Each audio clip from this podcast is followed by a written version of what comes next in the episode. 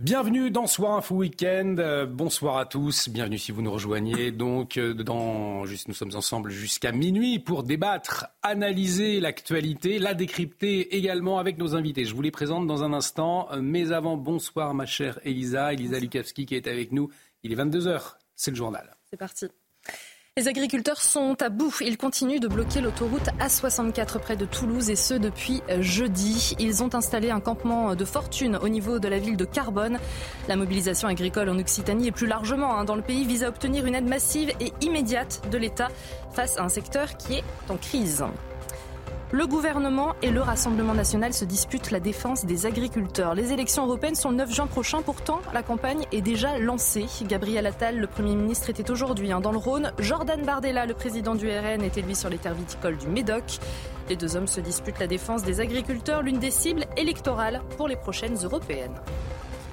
L'effroi, mais aussi la crainte et la colère pour les habitants de Saint-Denis. Deux jeunes sont morts dans la ville et ce, en moins d'une semaine. Après dont un adolescent de 14 ans tué au couteau mercredi sur lequel la ligne 13, c'est Farid, un lycéen qui a succombé à ses blessures aujourd'hui après avoir été agressé il y a quatre jours et ce, devant son établissement.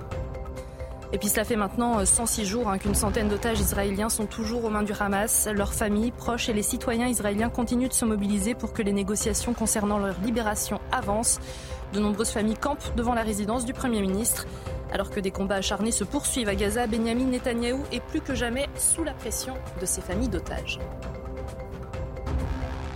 Merci beaucoup, Elisa. Nous ferons un point complet sur l'actualité à 22h30 euh, avec vous. Et pour vous accompagner jusqu'à minuit autour de ce plateau, Lucas Jakubowicz, bonsoir. Bonsoir. Rédacteur en chef de Décideur Magazine. À vos côtés, Jean-Philippe Dugouin-Clément, bonsoir. Bonsoir. Maire UDI de Mency. Georges Fenech est également avec nous, l'ancien magistrat. Bonsoir, mon cher Georges. Et Raphaël Steinville, euh, journaliste au JDD et des révélations ce soir. On va parler euh, notamment de la polémique autour de Stan. Vous savez, cet établissement privé euh, d'excellence à Paris, dans le viseur euh, d'une presse de gauche, mais pas seulement, de la mairie de Paris également. Et vous nous ferez des révélations ce soir dans un instant. tout.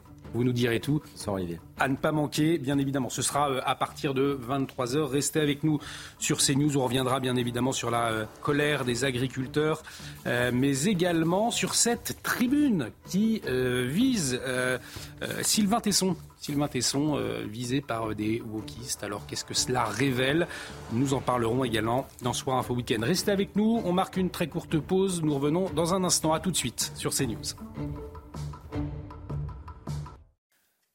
Et de retour sur le plateau de Soir Info Week-end. Bienvenue si vous nous rejoignez pour vous accompagner jusqu'à minuit autour de ce plateau. Elisa euh, Lukavski, Lucas euh, Jakubovic, à vos côtés Jean-Philippe Dugouet-Clément, Jean, Georges Fenech est également avec nous, tout comme Raphaël Steinville. Alors, à la une, bien évidemment, ce soir, on va y revenir. La situation euh, des agriculteurs, on en parlera tout à l'heure, à 23h, si vous le voulez bien, euh, une situation au cœur de l'échange que Gabriel Attal a eu cet après-midi avec 150 personnes de la petite commune à Saint-Laurent-d'Anist, à une vingtaine de kilomètres de Lyon.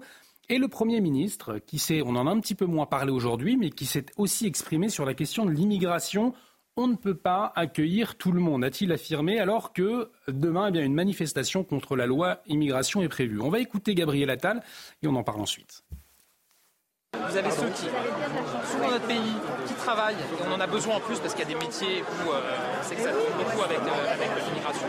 Par contre, on ne peut pas le faire pour tout le monde, pas accueillir tout le monde. Donc il faut faire respecter nos règles aussi bah, de l'autre côté parce que certes, il y a des gens qui sont là, ils sont à charge, hein, qui ne travaillent pas. Bien sûr, non, non, mais c'est sûr. Et ils ne demandent que ça. C'est aussi leur, euh, leur, Ouais. leur Non, et dignité. surtout, enfin. et surtout, vous en avez qui travaillent aujourd'hui illégalement, et donc en termes de dignité pour eux, et en termes de reconnaissance de la société, y compris, euh, ça ça n'a pas de sens. Donc c'est pour ça qu'il faut avancer sur les deux côtés. Georges Fenech, je vous donne la, la parole en premier, parce qu'il me semble que Saint-Laurent-d'Anis, c'est votre ancienne circonscription. vous connaissez euh, bien ce village où était euh, Gabriel Ah Attal oui, aujourd'hui. J'ai beaucoup d'émotions. Je revois euh, les élus que je connais bien. J'y habitais d'ailleurs. J'habitais à cet endroit-là. Et je connais bien cette circonscription. Et c'est vrai que, d'abord, elle est à prédominance rurale. Il y a des fleurons vraiment agricoles, notamment tout ce qui est production, euh, arboriculture, fruits rouges, une coopérative qui est premier exportateur dans le monde, en France. Donc il y a une vraie sensibilité euh, du monde rural qui souffre, évidemment. Et, je pense qu'on y reviendra. On... y reviendra à 23h. Parce que, puisque là, on est sur la question de l'immigration. On ne peut pas accueillir euh, tout le monde, a dit Gabriel Attal. Certaines phrases hein, d'un certain euh, Michel, Rocard. Mais est-ce que c'est un constat qui n'arrive pas trop tardivement quand on sait que le projet de loi immigration il est jugé euh, un peu trop mou par certains, notamment ce constat de Gabriel Attal? Georges Fenech. Est-ce que ça n'arrive pas un peu tard, vous dites? Ce, Comme constat dans la bouche de Gabriel Attal. Oui, mais on en est au stade des constats. Hein. Aujourd'hui, c'était que des constats. Hmm. Je pense que les agriculteurs, les gens qui sont inquiets d'insécurité d'une trop forte immigration, ils attendent des mesures. Euh, là, on est dans l'attente maintenant de savoir qu'est-ce que va faire le Conseil constitutionnel de cette loi qui a été votée euh, dans la douleur, hein, on s'en souvient, au forceps, véritablement. Non, moi je, pense que ces déplacements, si vous voulez, du, Premier ministre, comme celle du Président de la République, elles ont certes un intérêt, parce que c'est toujours intéressant d'avoir le contact et de prendre le pouls de la population, mais venir pour ne rien annoncer, ça laisse quand même sur sa fin. Mais c'est vrai que Jean-Philippe Dugouin, Clément, euh, on a eu ce débat autour du projet de loi immigration. Aujourd'hui, Gabriel Attal, le Premier ministre, qui va se, frotter à cette, à, cette, France rurale, comme le soulignait euh, Georges Fenech, cette France inquiète sur les questions d'insécurité, euh, d'immigration euh, aujourd'hui. Donc, est-ce qu'il n'y va pas, le gouvernement n'y va pas un peu trop tard? Et quand il fait ce constat, on ne peut pas accueillir tout le monde, est-ce que cette phrase, il ne fallait pas la prononcer peut-être plus fermement avant ce projet de loi immigration, dont le cap est encore flou hein, On a, le sentiment-là. On peut pas reprocher à Gabriel Attal de venir trop tard. Il est Premier ministre depuis dix jours. C'est vrai. C'est pas un reproche, mais... Non, mais pour le coup, euh, effectivement, il sort, il va au contact. Ça, c'est quelque chose qu'on ne peut pas reprocher. Sur la phrase, effectivement, euh, Jean Fenech le rappelait, c'est le rappel ou le parallélisme d'une phrase de Michel Rocard. C'est peut-être parler un peu à la frange gauche de la maison commune, de la majorité présidentielle. Il parle à la frange gauche, là Non, mais, oui. mais c'est rappeler qu'il y a eu un discours de gauche qui n'était pas non plus un discours de bisounours à une époque.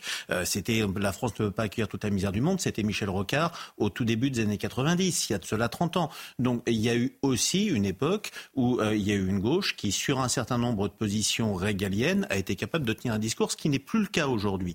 Donc il y a peut-être un sous-jacent là-dessus. Et puis au-delà de ça, euh, surtout, on a une occupation médiatique et communicationnelle du terrain. On est quasiment à un déplacement par jour du Premier ministre, avec le risque, quand vous surmultipliez les déplacements, euh, c'est d'avoir des accidents de parcours ou des boulettes. CF, les 32 milliards annoncés sur la santé comme nouveau, alors qu'il était déjà ancien. Je pense qu'on est véritablement sur des déplacements qui n'ont pas le temps euh, d'être préparés correctement. Mais au-delà de ça, ce qui est important, c'est qu'est-ce qui va être fait. Moi, ce que j'attends aujourd'hui, c'est le discours de, politique, la déclaration de politique générale devant l'Assemblée et devant le Sénat. C'est les mesures concrètes de mise en place. Pour l'instant, c'est des cartes postales. Et sur la question de l'immigration, pour le moment, aucun cas clair. On va aller, avant de vous entendre, euh, Raphaël Steinville et Lucas Jakubowicz, on va aller sur le terrain, justement, plus précisément à Menton, dans le sud de la France, puisque le département des Alpes-Maritimes a dressé le bilan de la pression migratoire pour l'année 2023.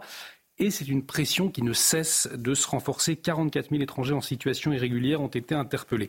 On va regarder ce reportage de Stéphanie Rouquia à Menton, à la frontière franco-italienne. Puis je vous donne la parole ensuite.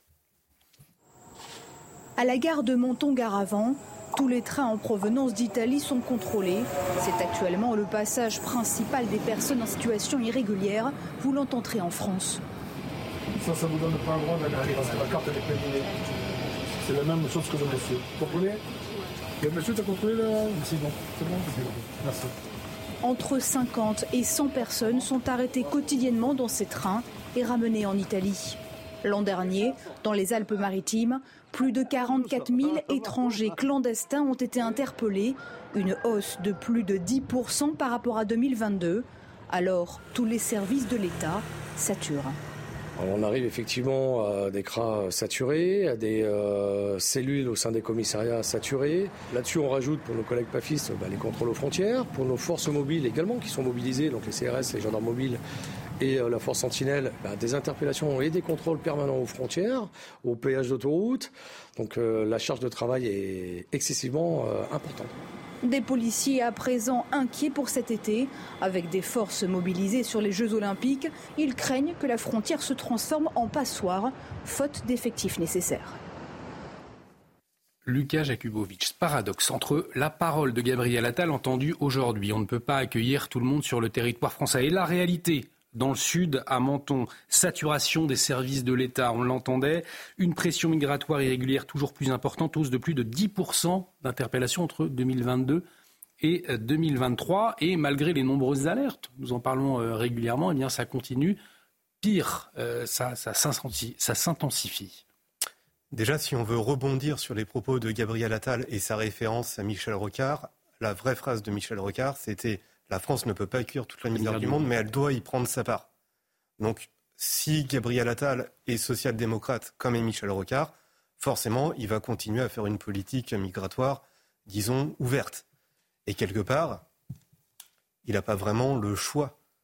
Le contrôle des frontières est totalement euh, inopérant, inefficace. On ne peut pas empêcher euh, des gens qui euh, fuient des pieds en guerre ou qui fuient la misère de rentrer en France.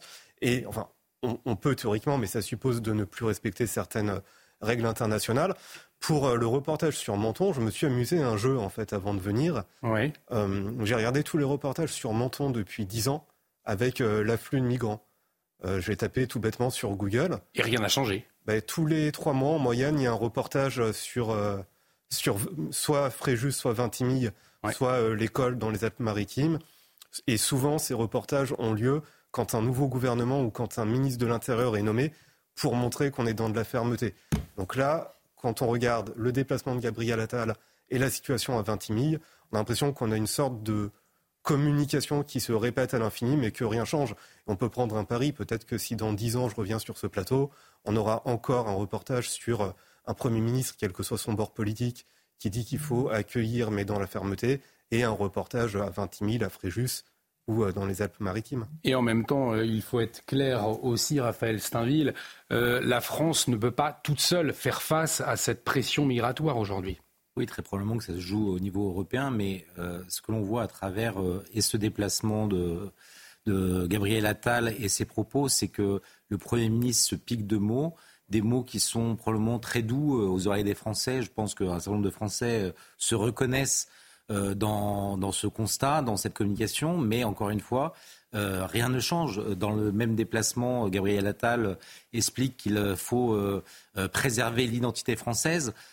encore une fois, c'est dans ce même à la tête de l'exécutif, on a un président qui il y a peu enfin c'était en 2017 pour la campagne, considérait qu'il n'y avait pas de culture française. Donc on sent que Gabriel Attal, aujourd'hui, dans son exercice du pouvoir, il est d'abord en campagne euh, en vue des européennes. En tout cas, c'est comme ça que je le mm. perçois. Et qu'il essaye euh, de concurrencer euh, Gabriel Attal sur ce terrain des classes populaires et avec un discours. Jordan Bardella. Qui, pardon. avec un discours, avec un discours qui, qui, qui, séduit, qui plaît probablement aux les, catégories populaires, mais qui n'est pas, qui n'est pas traduit dans les faits par une politique qui permet de contenir cette immigration. Oui, parce qu'effectivement, vous le disiez, Georges Fenech, vous connaissez bien euh, cette région où était aujourd'hui Gabriel Attal. Les attentes, elles sont très claires des habitants. Ils, attendent des, actes concrets aujourd'hui du gouvernement. La question est de savoir si effectivement, aujourd'hui, Gabriel Attal va poser des actes, des vrais, pour répondre aux inquiétudes euh, de cette population. Donc, parmi les inquiétudes, il y a ce dont on parle, c'est-à-dire ces flux migratoires qu'on a du mal à, contrôler. Hein. Je ne crois pas qu'il faille euh, parler de n'a pas le choix. Il faut véritablement que le, les pouvoirs publics, l'État, réaffirme euh, une efficacité dans sa politique migratoire. On peut, il n'y a pas d'autre discours. Est-ce qu'il y a une volonté? On a, quand, quand vous avez maintenant, je crois que c'est la 20e loi depuis une trentaine d'années, ce qu'on peut souhaiter, mais je le crains malheureusement non, euh, que cette dernière loi soit une énième loi sur l'immigration, parce que je ne pense pas qu'elle réglera fondamentalement le problème. Vous avez vu ces images sur Menton Menton, c'est quoi? C'est quasiment la frontière avec l'Italie. C'est-à-dire, c'est quoi? C'est la libre circulation. C'est l'espace Schengen. Tant qu'on n'aura pas effectivement renégocié l'espace Schengen, voire même rétabli des contrôles sérieux à nos frontières, on aura toujours ces passoires partout, y compris du nord de la France, du sud, par, par l'Italie. Donc euh, la, question, elle, n'est pas réglée, nous le savons bien, malheureusement. Mais pourquoi est-ce que c'est un manque de volonté, au fond? Est-ce que effectivement euh, nos dirigeants ont acté le fait que cette pression migratoire, elle est là, elle existe et que euh, finalement on ne l'arrêtera plus aujourd'hui? Il y a plusieurs choses. Moi, je pense qu'il n'y a, a, pas seulement une absence de volonté, il y a aussi chez un certain nombre de nos dirigeants la, la certitude que cette immigration est nécessaire et bénéfique.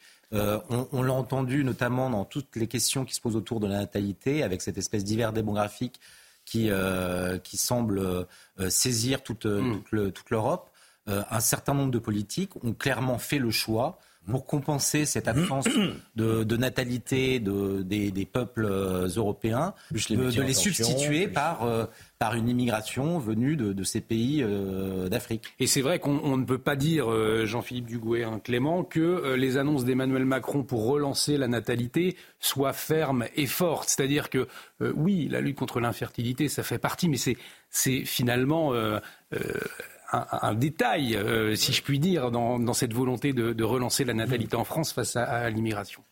encore, il y a deux choses sur les annonces qu'a fait Emmanuel Macron sur l'infertilité, pour ne mm. pas parler de la question de la natalité.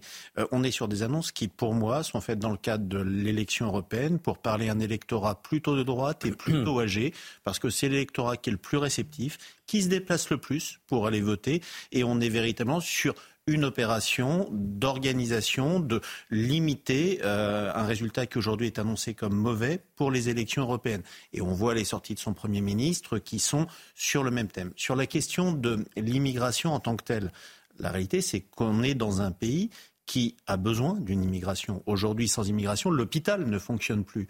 La question est Gabriel Attal qui a, d'ailleurs annoncé euh, la, régularisation des, des, médecins étrangers. Et de savoir quelle immigration? Est-ce que c'est une immigration qu'on ordonne, qu'on choisit, ou est-ce que c'est une immigration qu'on subit, avec des passages aux frontières qui n'ont pas lieu d'avoir, ce qui est le cas à Menton, avec euh, une immigration qui n'est pas une immigration euh, de euh, travail de peuplement, enfin de, de, travail dans la durée, mais qui est une immigration de regroupement. Et au fond, on n'a pas de politique d'immigration aujourd'hui. Le sujet, c'est celui-là.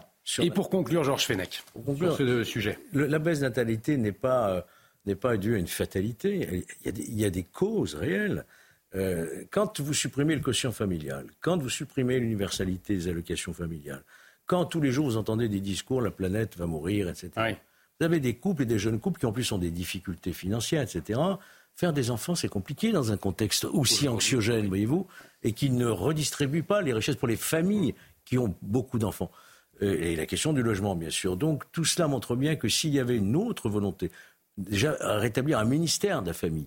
Il a existé. Je me souviens, sous Sarkozy, il y avait un ministère de la famille qui était Dine Morano qui s'en était occupé. Et vous avez une politique familiale, une politique de natalité qui soit véritablement volontariste. Sans quoi on ne réglera pas le problème. Oui, juste quand même, on a un phénomène dans tous les pays occidentaux de diminution de la natalité aussi. Donc euh, qu'on ait un déficit de politique de natalité, on peut revenir sur un certain nombre de euh, déductions fiscales, un certain nombre d'accompagnements qui ne sont plus faits, mais on a quand même sur tous les pays riches aujourd'hui un phénomène de diminution de la, natalité. Le fait d'avoir des enfants n'étant plus vu comme quelque chose qui garantit une amélioration. Euh, vous avez raison, mais jusqu'à une période récente, la France était au-dessus du seuil de, du seuil de renouvellement des nations. Non, mais aujourd'hui, aujourd'hui, de manière. Ce qui est vrai, et ça, c'était un des seuils les plus hauts des pays d'Europe occidentale également. Et on a, on subit cet écrasement avec un peu de retard par rapport à nos voisins ah, européens. Lucas, Lucas Jakubovic qui, qui, voulait s'exprimer aussi euh, sur, cette situation. Sur la natalité oui. En fait, ce qui est frappant, c'est de regarder euh, la natalité, mais par classe sociale en France. C'est-à-dire que quand on regarde euh, la pyramide socio, sociale, en tout cas des nouvelles naissances, les classes populaires continuent à faire des enfants. Les classes supérieures, c'est mmh. plus, continuent à faire des enfants. Le trou, il est dans les classes moyennes. C'est les classes moyennes qui font plus d'enfants. Et je sais qu'il n'y a pas beaucoup de temps de parole euh, parce que je crois qu'il y a bientôt de la pub, mais juste rappeler que en tout cas, non, le journal, le journal, pardon, mais juste rappeler en tout cas que le fondement d'une démocratie, c'est la classe moyenne. Et un pays dans lequel la classe moyenne ne se reproduit plus, doute et pessimiste, ça devrait vraiment interpeller euh, les pouvoirs publics. Et le problème, c'est vraiment la baisse de natalité dans les classes moyennes. Effectivement, on aura l'occasion d'en reparler. Vous le disiez dans un instant, le journal. Mais avant, je, voulais, je voulais quand même vous entendre sur ce nouveau drame. Un élève de 18 ans, grièvement blessé mercredi matin dans une expédition punitive près de son lycée de Saint-Denis, en Seine-Saint-Denis, a succombé à ses blessures. Deuxième mort violente euh, d'un jeune dans cette ville cette semaine. C'est ce qu'a annoncé la municipalité en fin d'après-midi. Son agression avait eu lieu quelques heures avant la mort dans cette commune d'un adolescent de 14 ans prénommé euh, Sedan, poignardé à mort dans le métro. Il n'est pas connu en l'état euh, si les deux événements sont liés. En tout cas, après une multiplication de rixes, eh le maire de Saint-Denis a lancé un appel au calme après avoir pris un arrêté afin d'interdire tout rassemblement pendant quatre jours. On va écouter euh, des mères de famille présentes ce matin, puisqu'il y a eu un rassemblement donc devant la mairie après le meurtre de ce jeune de 14 ans. Et ce n'est que plus tard que nous avons appris euh, la mort d'un autre lycéen, euh, majeur cette fois. Mais on va écouter l'inquiétude des mères de famille, notamment de Saint-Denis. Hier, j'ai pas mis mes enfants à l'école parce que j'ai trop peur. J'ai peur de, de, ce qui se passe à Saint-Denis maintenant.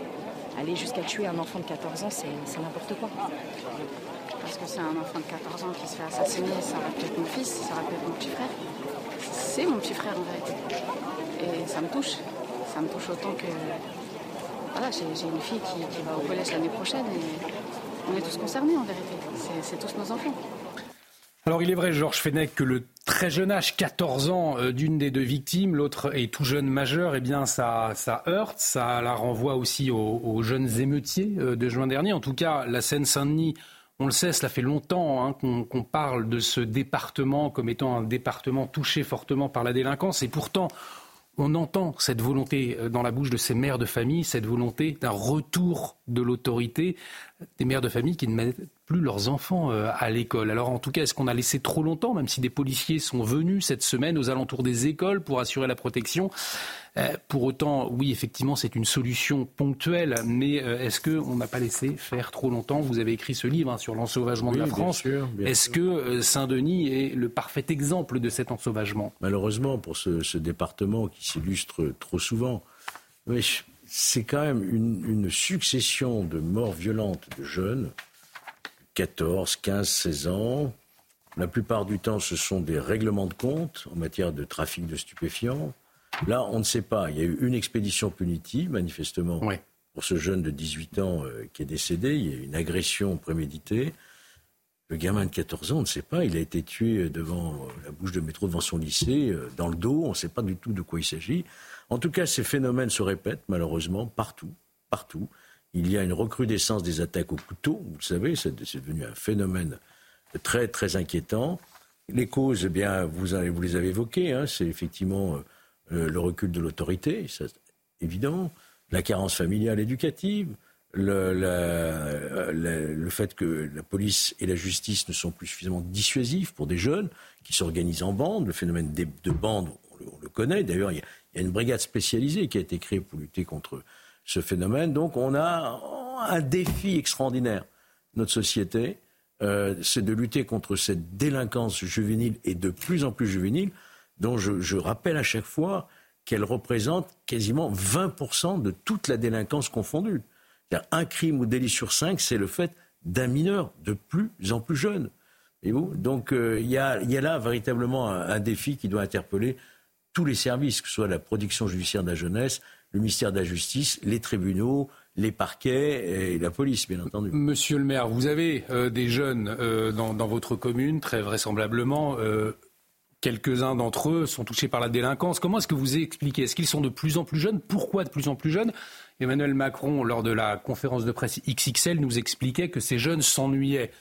On l'imagine bien que ce n'est pas la seule raison et on le comprend. Vous, comment, qu'est-ce que vous constatez très clairement dans votre commune Je absolument pas ça sur le compte de l'ennui. On peut parler euh, d'une forme de désocialisation, d'une forme euh, de euh, refus, de non-peur de l'autorité, d'une forme de non-réponse jusqu'à la majorité. La réalité, c'est que ce qui s'est passé à Saint-Denis, des phénomènes de RIX, on en a aujourd'hui partout, hmm. dans tous les lycées. Euh, sur euh, ma commune, sur des communes euh, voisines, on a des phénomènes de RIX, avec quelques jeunes qui s'agressent en match aller-retour, avec une difficulté, c'est que par nature, jamais aucun d'eux ne porte plainte les uns contre les autres. Donc quand il n'y a pas un flagrant délit ou quelque chose, c'est extrêmement dur pour euh, les gendarmes, les policiers, pour les magistrats d'enclencher des procédures derrière. La réalité, ce qui est absolument dingue, c'est que ces gosses, on les connaît. Euh, mm. Il y en a assez peu c'est un phénomène assez marginal. Sur une commune comme la mienne et les quelques communes qui font partie de la zone de scolarisation du lycée, Vous les connaissez, c'est 10, 15 gosses au maximum. Quand je dis des gosses, c'est du 15-20 ans. C'est quelques jeunes majeurs avec des voitures quelques euh, grands ados. Et aujourd'hui, le système judiciaire n'est pas en situation de les sortir, de les sortir de la famille, de les sortir de leur environnement, de les, de les placer ailleurs. Et tant qu'on ne traitera pas ce phénomène-là, on n'en sortira pas. Euh, des morts sur des rixes. Là encore, on disait tout à l'heure, il y a des sujets, on les voit tous les 3-4 mois. Mais ça arrive régulièrement. En Essonne, l'année dernière, il y a eu deux gosses qui sont morts lors de rixes. Euh, là, on parle encore d'un mort dans une rixe euh, dans le, en Seine-Saint-Denis. Et ce type de phénomène, tant qu'on ne sortira pas les gosses, tant qu'on ne les placera pas sur des systèmes en centre éducatif fermé, on n'y arrivera pas. Allez, on a pris un peu de retard. Il est 22h30 passé de 1 minute. Tout de suite, le journal avec Elisa Lukavski.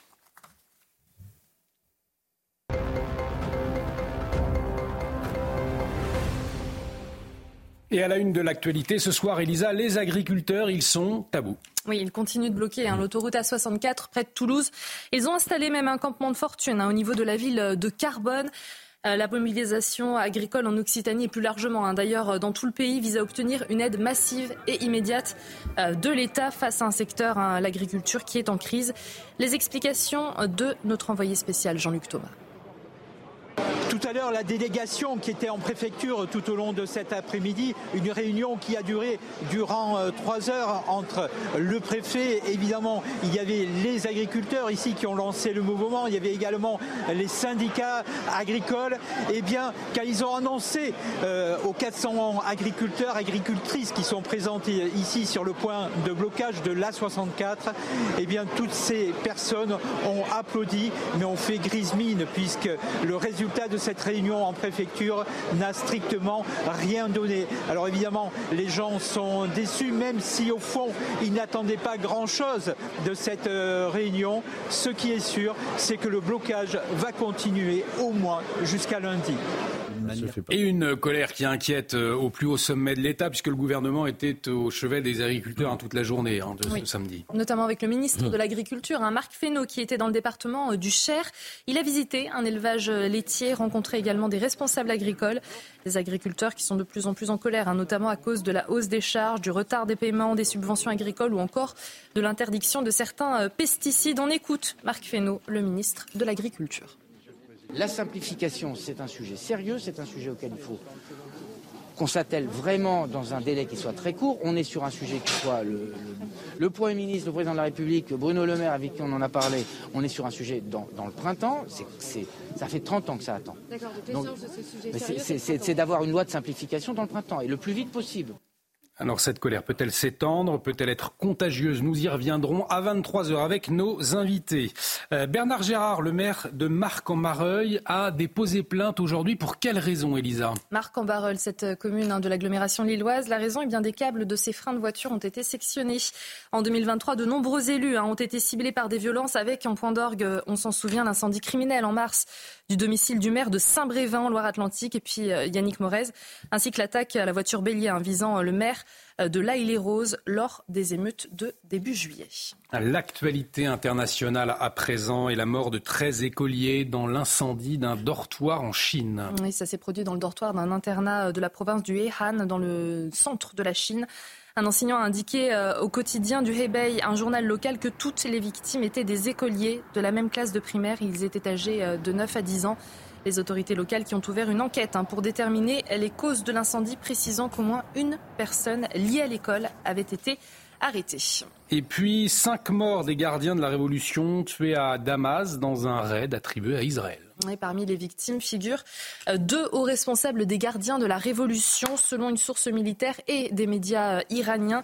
La frappe a fait euh, en tout dix morts, détruisant un bâtiment de quatre étages où se tenait une réunion de chefs pro-Iran. Ces dernières semaines, Israël a été accusé hein, d'avoir tué lors d'opérations ciblées un haut responsable iranien en Syrie ainsi le numéro 2 du Hamas au Liban. Et dans ce contexte de guerre entre Israël et les terroristes du Hamas, eh bien, les manifestations des proches d'otages se poursuivent à Tel Aviv. Cela fait maintenant 106 jours hein, que plus d'une centaine d'otages sont toujours aux mains euh, du Hamas. Leurs familles, des amis, ainsi que des citoyens israéliens continuent euh, de se mobiliser pour accélérer les négociations qui mèneraient à leur libération. Les Français de Tel Aviv aussi apportent leur soutien. On va les écouter. La guerre est toujours dans nos têtes, les, otages sont toujours dans nos esprits. On pense toujours à eux et le fait d'être ici, d'être au contact des familles, le fait de voir tout le peuple juif, le peuple israélien et même des gens qui ne sont pas nécessairement juifs mais qui se sentent concernés par cette cause, ça fait du bien. C'est un mal qui fait du bien parce qu'on sent qu'on est tous unis dans cette douleur. À chaque fois, c'est la même émotion, c'est terrifiant. C'est terrifiant. Ça se transforme de plus en plus en, cimetière, tout ça. Donc on a espoir que la centaine, plus de 130, on a espoir qu'ils sortent. Voilà, on vient s'accrocher, on vient donner un peu de courage et de baume au cœur aux familles qui sont pas loin, qui sont juste derrière. Bien sûr que c'est important et de, belles images pour euh, finir un, journal où c'est vrai l'actualité est douloureuse euh, ce soir une nouvelle fois des belles images de la ville d'Amsterdam inondée de tulipes. Un petit peu de douceur et de couleur. Regardez l'emblème des Pays-Bas, hein, dont c'est la journée nationale aujourd'hui dans le pays. Pour cette occasion, eh bien, la capitale néerlandaise était multicolore aujourd'hui, remplie de tulipes de toutes les tailles et de toutes les couleurs. La ville qui avait laissé place à des champs de fleurs à perte de vue. De quoi donner euh, un petit peu de joie dans une journée bien grise et très fraîche. Il faisait moins 1 aujourd'hui du côté d'Amsterdam. Effectivement. Merci euh, Elisa. De très belles images. On vous retrouve à 23h pour un nouveau journal sur les toutes dernières informations. Je vous propose à présent que nous nous, nous intéressions au sectarisme que je me permets de qualifier d'insupportable d'une certaine partie du monde de la culture, puisque c'est au tour de l'écrivain Sylvain Tesson d'être frontalement attaqué dans une tribune parue dans Libération cette semaine, alors qu'il vient d'être nommé parrain du Printemps des poètes. Des centaines d'auteurs, alors inconnus, hein, il faut bien le dire pour la plupart, mettent en cause ce choix, qualifiant euh, l'écrivain de figure d'extrême droite. Les précisions dans ce sujet signées euh. Ils sont plus de 1200 poètes, éditeurs ou encore libraires à avoir signé cette tribune très politisée dans le journal Libération. Ils s'insurgent contre la nomination de l'écrivain Sylvain Tesson comme parrain du Printemps des Poètes 2024. Ils accusent entre autres l'auteur d'être une icône réactionnaire. Sylvain Tesson fait figure de proue de cette extrême droite littéraire aux côtés de Michel Houellebecq et de Yann Moix. Un triste panel d'écrivains en vogue dont les prétendus accidents de parcours se révèlent en réalité les arcanes d'un projet d'une sinistre cohérence que nous refusons et condamnons. Une diatribe acerbe qui n'a pas tardé à faire réagir, y compris dans la classe politique. Tout mon soutien à Sylvain Tesson, auteur incarnant admirablement l'amour de la langue française, face au sectarisme et à une cabale scandaleuse. Selon le collectif, cette nomination banaliserait les idées d'extrême droite. Pour l'heure, ni l'écrivain ni le printemps des poètes n'ont répondu à la tribune. Alors, on a vu de la réaction de politique. Bruno Le Maire a également réagi. Ce soir, on peut peut-être voir euh, euh, la réaction sur les réseaux sociaux qu'il a publié. Voilà où nous en sommes dans la France des Lumières, de la raison et de l'esprit libre. Une pétition contre un écrivain de grand talent, l'exclusion secteur d'une plume aventureuse, soutien total à Sylvain Tesson poète de notre monde, poète de notre monde qui sera d'ailleurs euh, dans le JDD demain, me semble-t-il, euh, mon cher Raphaël. Euh, compliqué de le qualifier d'extrême droite, Sylvain Tesson, finalement. Je crois que c'est surtout quelqu'un de, libre, c'est un amoureux de, des chemins de traverse mmh. qui pratique l'école buissonnière, l'aventure à tout craint.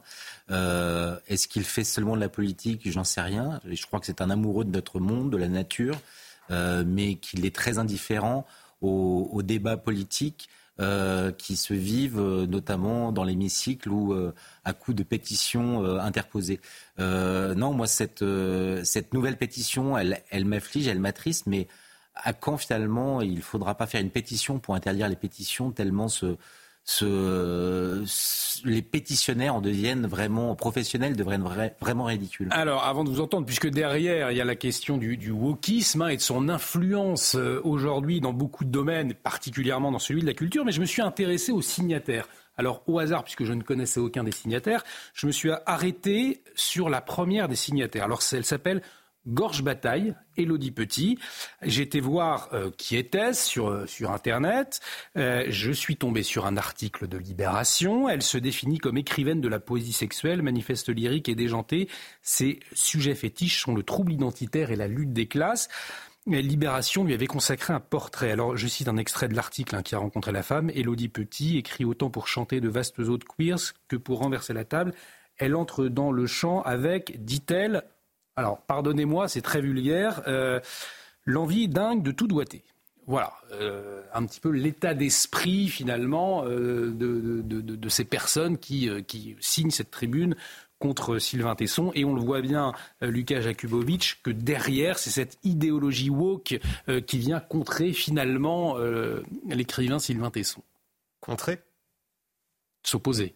Ou pas Non, je sais pas. Écoutez, moi, j'ai donc déjà je connaissais personne dans les sites en pétitionnaire, hein, à l'inverse de Sylvain. qui s'en prennent. Vous avez raison de. Mais de qui s'en prennent. En, Ouais. en vrai, en vrai, c'est des inconnus. À part dans un petit microcosme, ils sont inconnus. Ils ont aucun impact sur euh, la société en général. Ils sont dans leur petite bulle. Et contrer, je pense pas, parce que s'en prennent. Quand, quand on regarde raison, ouais. les prises de position des personnalités publiques, qui les soutient ces censeurs? Même à gauche, même chez les Verts, même chez LFI. Qui a dit oui, effectivement, il faut censurer Sylvain Tesson? Personne. C'est comme si c'est l'avant-garde, ou plutôt l'arrière-garde d'une révolution, qui crie, qui crie, qui crie dans une petite pièce, dans le vide. Personne ne fait attention à eux. Vous croyez vraiment que personne ne fait attention à eux? Vous croyez vraiment que ce- ce- cette idéologie woke qu'incarnent ces signataires, eh bien finalement, elle ne se diffuse pas dans nos facultés tranquillement? Je pense qu'on pourra commencer à s'inquiéter à partir du moment où, par exemple, le printemps des poètes leur rendra raison. Euh, Ce qui n'est pas le cas S'ils ne, ouais. can- ne cancellent pas euh, Sylvain Tesson, ça veut dire qu'ils auront crié dans le vide et ça m'étonnerait pas que ce soit le cas. Et je voulais juste dire à ces gens-là, à ces 600 pétitionnaires, lisez Sylvain Tesson. Euh, moi, j'ai, enfin, j'imagine que tout le monde autour de la table a lu au moins un livre de lui. Déjà, une, une qualité, c'est qu'il donne envie de lire à des gens qui lisent pas souvent. Donc, pour moi, ça déjà, c'est ce qui peut se faire de mieux en matière de culture. Et jamais dans ses livres, il, enfin, il allait rencontrer des centaines de cultures différentes, des dizaines de pays différents. Jamais il juge, jamais il compare. Il est toujours dans la bienveillance. Enfin, je vois pas en quoi il est réactionnaire ou raciste. Ce qu'on lui reproche, en fait, quand on lit la tribune, c'est d'avoir signé une Non, prologue, préfacé, préfacé. euh, un, un livre de, de Raspail, ok. Mais est-ce que préfacer un livre fait de, du préfaceur quelqu'un d'extrême droite, si tant est que Raspail soit d'extrême droite, ce qui n'est pas forcément.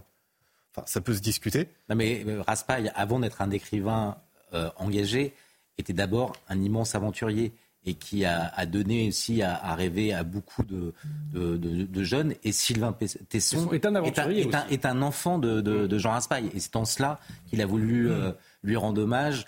euh, parce que euh, il a, il a consacré des, des- des récits d'aventure qui ont fait émerger une, une voca- euh, et donné envie à, à une génération de, de suivre les traces de Jean Raspail. C'est en cela que c'est un peu le, le fils spirituel de Jean Raspail. Georges Fenech, certains vous diront que parce qu'il est euh, blanc, de plus de 50 ans et brillant, eh bien c'est une tête à couper, euh, puisque ce n'est pas le premier. Et certains le disent même euh, clairement. Est-ce que c'est ce qu'incarne un peu aussi cette pétition finalement? Oui, vous avez raison, mais tout, tout cela est très consternant, au fond.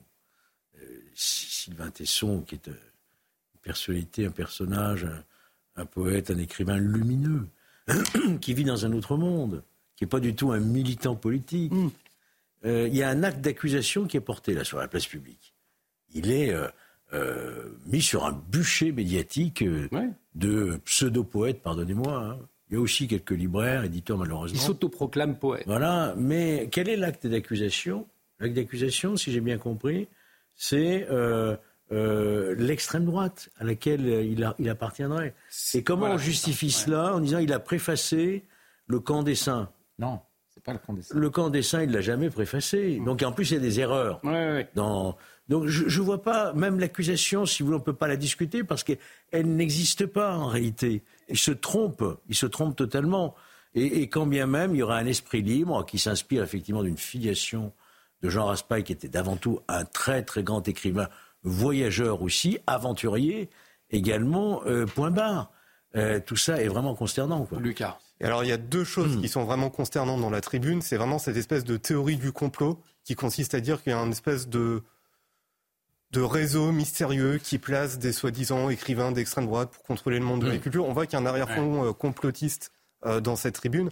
Et alors, ce qui m'a fait tomber de la chaise, c'était en fait euh, l'ouverture de la tribune, qui était en gros, on est dans un contexte où euh, on a le nazisme à nos portes, le bruit des bottes qui résonne, parce que la loi d'immigration a été votée par le gouvernement d'extrême droite d'Emmanuel Macron. Donc rien que ça, c'est tellement de l'outrance que ça disqualifie tous les pseudo-arguments qui arrivent par la suite, vous voyez Mais euh, au fond, vous le disiez tout à l'heure, personne ne les écoute, personne ne les entend, ces signataires.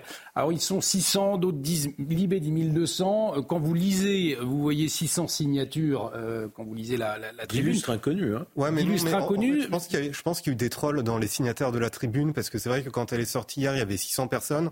alors il y avait des gens qui étaient, pour parler un peu à l'anglo-saxonne, des slashers qui étaient bibliothécaires, fleuristes, poètes, garagistes, ouvriers, écrivains. Et plus on descend dans les pétitionnaires, plus il y a des noms hmm. qui ne veulent rien dire avec des juxtapositions de métiers qui veulent rien dire. Donc je pense que dans les 1200, il y a quand même des plaisantins.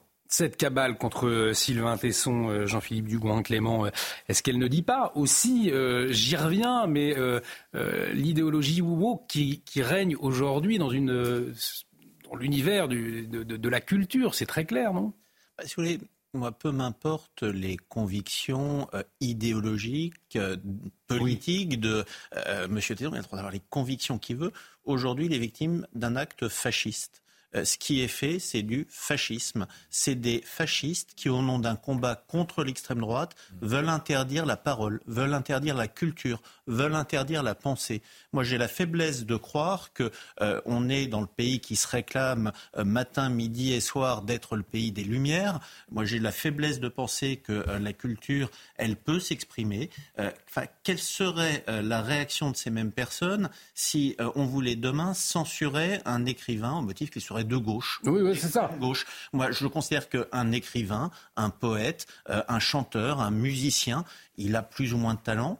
c'est une question personnelle, mais il a le droit d'avoir ses opinions et on n'a pas à le mettre sur un bûcher au motif qu'il aurait des opinions qui ne correspondent pas à celles qui sont euh, euh, celles de la bien-pensance woke aujourd'hui. Et ce à quoi on assiste aujourd'hui, c'est extrêmement grave c'est du fascisme. C'est ce qui s'est fait dans les années 30 dans d'autres pays. C'est vouloir interdire des pensées, c'est vouloir censurer des gens parce qu'ils ne correspondent pas à une certaine ligne. Et ça, c'est inacceptable, inadmissible en France. Depuis quand être... C'est pas censurer des pensées, c'est censurer un style, c'est censurer... Euh, euh, c'est censurer un homme parce qu'il ne correspond pas à un modèle. C'est profondément... C'est un procès stalinien, quoi.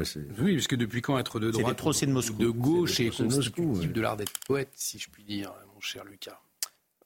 Mmh, c'est vrai qu'aujourd'hui, euh, vous êtes de droite, euh, alors vous ne pouvez pas écrire, vous ne pouvez pas être poète. Qu'est-ce que ça veut dire? Ce qui est vrai, c'est que euh, la gauche a... est gênée à l'idée que la, que la culture puisse être ou devenir de, droite. De droite, c'est ça en fait. et donc, il y a... c'est vrai qu'il y a un certain nombre d'écrivains qui se revendiquent ou qui appartiennent au, au, champ métapolitique de, de, de, la droite, sans, sans faire de la politique, hmm. mais qui sont considérés comme des, écrivains de droite. Et c'est vrai que pour un certain nombre de personnes, et je regardais jusqu'à la nomination de Rachid Dati, dont on disait que ça allait euh, insupporter, indisposer les milieux culturels parce qu'elle viendrait de la droite. Euh, comme si la, chose culturelle devait être un, monopole de la gauche. La culture est-elle de gauche? On s'interroge beaucoup, on se pose souvent cette question autour de ce plateau. En fait, la culture, elle est ni de droite ni de gauche. C'est ça sa beauté, c'est qu'elle transcende les clivages. Et quand on regarde les plus grands intellectuels de l'histoire, même contemporaine, ceux qui étaient par exemple de droite, je pense par exemple à André Malraux, mm. avaient énormément d'amitié ou d'estime pour des écrivains ou des intellectuels qui étaient communistes. Inversement, vous aviez des personnes lettrées de gauche, par exemple François Mitterrand, qui tenaient en grande estime euh, des intellectuels qui étaient, eux, pour le coup, vraiment d'extrême droite. Par exemple, Mitterrand adorait euh, lire Lucien Rebattet. Et pourquoi ce n'est plus possible aujourd'hui Les deux, oui. Et pourquoi ce n'est plus possible aujourd'hui? C'est euh, juste, je crois qu'il mentionnait son histoire de la musique dans ses mémoires, pas les deux épées, mais effectivement, il, mais pourquoi ce n'est plus possible aujourd'hui ce, dialogue Non, mais en, vrai, c'est encore possible. Regardez encore une fois, c'est 600 personnes, mais personne ne les connaît. Elles, ne pèsent rien dans le monde de la culture. Un vrai intellectuel euh, de gauche qui, qui lit, qui publie, qui débat, il a de l'estime pour des journalistes ou pour des penseurs de droite. Et un penseur de droite ne va pas s'interdire de lire euh, la prose et parfois les vers hmm. de quelqu'un de, droite. En fait, c'est même pas des intellectuels. Ces gens-là, c'est des censeurs. Je comprends même pas pourquoi on les présente sur le plateau comme des intellectuels, puisque la base d'un intellectuel, c'est sa capacité d'ouvrir son esprit à débattre. Alors, pas forcément des intellectuels, mais en tout cas, euh, Raphaël Steinville, euh, des, militants. Je, reviens sur cet euh, exemple de la première des signataires, Gorge Bataille. Vous pouvez aller sur son site. C'est une militante LGBT, c'est une militante woke. et on ne peut pas dire qu'aujourd'hui, dans notre société, cette idéologie ne s'infiltre pas. un exemple, à Paris-Saclay, l'ENS a démarré son année avec une woke party. C'est le Figaro Magazine qui, euh, qui relaie cette information. Euh, une woke party euh, féministe, écolo, solidaire. voilà, l'école normale supérieure aujourd'hui est aussi touchée par ce phénomène woke. Oui, bien sûr. Euh, mais vous, vous citiez cette signataire euh, et, et, tous ceux qui, qui suivent derrière. Qui suivent derrière. Voilà, c'est la, la, la, même idéologie on comprend qu'à travers cette, cette pétition, c'est leur quart d'heure euh. C'est-à-dire qu'ils euh, ont tout d'un coup, pendant euh, une journée, euh, euh, les, les, médias qui vont euh, pouvoir les citer, ils n'existeraient pas sans Sylvain Tesson. C'est-à-dire que s'ils ont besoin de s'adosser à un géant et, et de s'en prendre à un géant pour avoir une micro-existence médiatique. Sylvain Tesson. Donc, on le rappelle, euh, que vous pourrez retrouver demain dans les colonnes. Une grande interview. D'une grande interview dans les colonnes du JDD. Donc, on va marquer une très courte pause. Dans un instant, nous allons revenir euh, sur l'une des actualités fortes de la journée, la colère des agriculteurs au cœur du débat euh, politique. et puis, nous reviendrons aussi sur les révélations du journal de dimanche dans le contexte de la polémique qui vise l'établissement d'excellence privée catholique Stan. Raphaël Steinville, des révélations à paraître demain dans le JDD. Hein. Vous voulez que j'en dise un mot? Un mot. Non, mais pas trop. Faut donner envie aux téléspectateurs. Non, mais c'est une véritable contre-enquête qu'on mène. On explique euh, sur plusieurs pages comment euh, euh, le, système médiatique s'est organisé pour instruire un, procès exclusivement à charge contre l'établissement Stanislas, très loin de ce que le rapport de l'inspection générale dit. Donc c'est une lecture biaisée qui est imposée euh, et en, faisant fi de toutes les, voix discordantes qui n'iraient pas dans le sens de Mediapart. Comment les médias ont traité Stan Nous en parlons dans un instant. Restez avec nous sur CNews. Les révélations du JDD par la voix de Raphaël Steinville, c'est sur CNews. A tout de suite.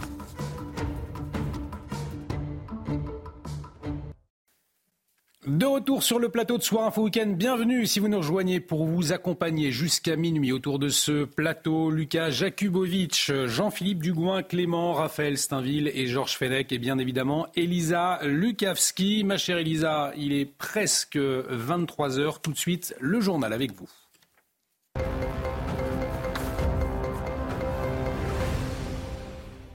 Plus de 7 heures de retard. C'est ce qu'ont subi des passagers euh, du train Paris-Clermont. Oui, un train qui est parti initialement hier, hein, peu avant 19h de la gare de Paris. Le train intercité est arrivé à Clermont, tenez-vous bien, peu après 6 heures ce matin, après une longue halte en gare de Montargis. Il a mis au total environ 11 heures au lieu de 3h30 prévues pour arriver à destination, accusant un retard de plus de 7 heures et ce, lors d'une nuit de grand froid. Le train qui a été bloqué à la suite d'une panne de locomotive. Au total, plus de 700 passagers ont été impactés, dont William, qu'on va écouter. Je suis arrivé à, Clermont à 6h30 environ au lieu de 22h30, qui était l'horaire euh, initial. Et donc, euh, en effet, je suis resté avec euh, tous les autres passagers du train environ 7 heures immobilisé au milieu de nulle part. Et ensuite, il y a eu euh, le reste du trajet à effectuer. On nous a promis à manger. Bon, euh, c'est un taboulé, une compote et quelques petits biscuits. Donc pas de quoi remplir un estomac euh, affamé, quoi.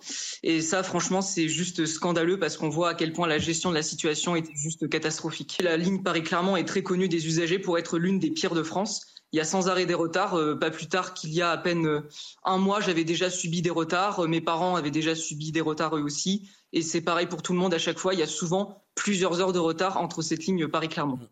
Et effectivement, on peut comprendre, Elisa, la colère de William, même s'il sera euh, remboursé. Hein. Dédommager tous les passagers à hauteur de 200%, deux fois le prix du billet. Mais bon, pas sûr que il s'en serait bien passé. Je ouais, une, une, nuit de calvaire. Nous en parlions avec nos invités au début de cette émission. Un lycéen succombe à ses blessures après une expédition punitive. Oui, cet élève de 18 ans a été euh, grièvement blessé mercredi dans une expédition punitive près de son lycée de Saint-Denis.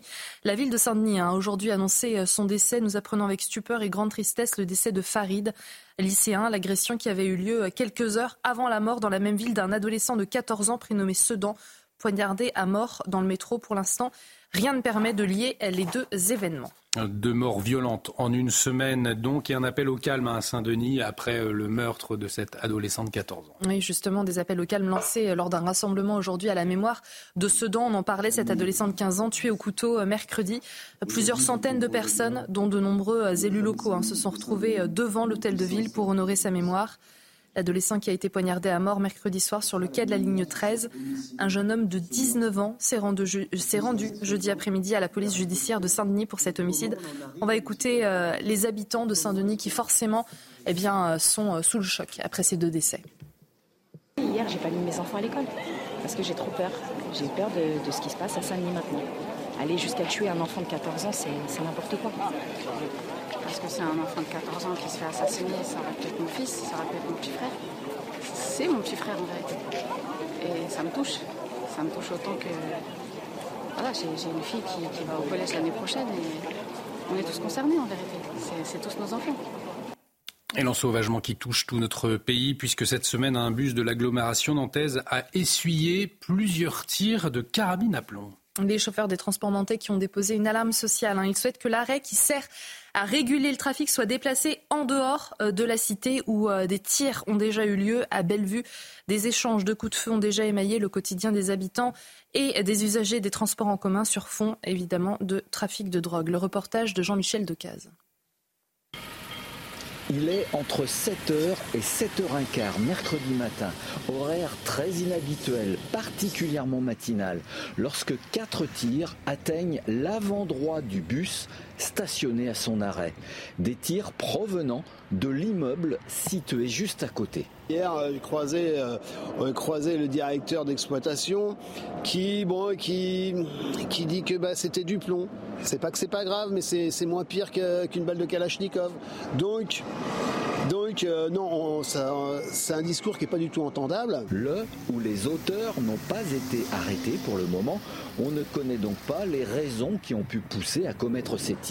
Les chauffeurs de la ligne s'inquiètent pour eux et leurs passagers. On ne mérite pas ça. Moi, ce qui me fait peur, c'est qu'il y a une balle perdue ou un enfant ou euh, un passager ou quelqu'un extérieur quoi, qui, qui soit blessé grièvement et les conducteurs et certaines familles de, conducteurs et de conductrices ne sont pas du tout euh, à l'aise euh, de, voir euh, leur mari, leur femme ou leur papa ou leur maman partir travailler, conduire des bus et se dire bah, peut-être que, peut que ce soir on ne le reverra pas. Quoi. Dans ce quartier, au lieu du trafic de drogue, un jeune a été tué par balle le 7 octobre dernier.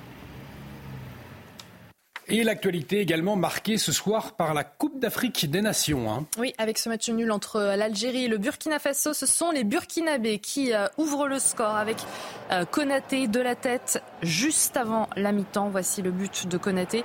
L'Algérie qui va ensuite égaliser hein, avec Bagat Bounedja, homme du match. Côté algérien, il profite de ce cafouillage dans la surface euh, pour marquer. Le Burkina Faso va reprendre l'avantage euh, sur penalty, mais Bounedja encore euh, va offrir le but de l'égalisation. Le voici au Fennec au bout du temps additionnel de partout. Score final, le Burkina Faso qui est deuxième de son groupe, l'Algérie troisième. L'Algérie qui a porté une réclamation contre le VAR, l'arbitrage vidéo. Autre polémique liée à cette Coupe d'Afrique des Nations, et, vous allez peut-être pouvoir réagir, puisqu'une influenceuse algérienne a été expulsée euh, de la Côte d'Ivoire après avoir euh, dénigré le pays organisateur, donc la, Côte d'Ivoire. Euh, elle avait dit, je cite dans une vidéo, il faut que les Algériens sachent comment ils vivent ici. C'est pire que l'âge de pierre. Raphaël Steinville, la Côte d'Ivoire, voilà, qui ne prend pas de pincettes lorsque l'on s'attaque à son pays et qui renvoie immédiatement cette influenceuse algérienne. C'est vrai qu'en France, ça nous, ça nous étonne, on n'a pas euh, l'habitude. Ce qui est certain, c'est que cette même influenceuse algérienne, si elle s'en prenait euh, euh, à son président, il est probable qu'elle termine en geôle. Donc je pense qu'elle n'a pas de leçon à, donner à la Côte d'Ivoire. Il faut savoir se montrer respectueux des pays qui organisent ce genre de, de, de, de grands événements sportifs on pourra euh, y revenir. À la une ce soir, nous vous le disions, la colère des agriculteurs qui inquiète au plus haut euh, du sommet de, l'État, euh, la colère des agriculteurs au cœur du débat politique toute la journée. Puisque le ministre de l'Agriculture et de la Souveraineté alimentaire, Marc Fesneau, était sur le terrain en déplacement dans le Cher cet après-midi. Dans le même temps, nous l'avons vu tout à l'heure, Gabriel Attal, lui, était dans une petite commune à 20 km de Lyon, au contact des Français. Il a évoqué, bien évidemment, en priorité la colère des agriculteurs. Il, il a échangé avec l'un d'entre eux. une colère qui est en ce moment même concentré euh, dans le sud de Toulouse avec le blocage de l'autoroute A69. Un blocage qui se poursuit ce soir, effectivement. Euh, les, échanges avec le préfet n'ont rien donné ce soir. Il a des échanges qui ont duré plus de 4 heures. Euh, mais la colère se poursuit. Alors plusieurs revendications à la hausse des charges, notamment le retard des paiements des subventions agricoles. Le sentiment, cela revient beaucoup, hein, d'être écrasé par des normes nationales ou européennes au nom, tout cela, de la transition écologique. On le comprend des motifs multiples. Euh, malgré euh, la mobilisation du gouvernement toute la journée, eh bien, la colère, elle continue à gronder. On va revenir avec Florian Tardif euh, sur eh la mobilisation tout au long de la journée de ces politiques. Gabriel Attal, Jordan Bardella également sur le, le terrain, Marc Fesneau, je le disais, le ministre de l'Agriculture. Éric Zemmour, qui s'est également exprimé cet après-midi. Le résumé avec Florian Tardif, nous en parlons ensuite.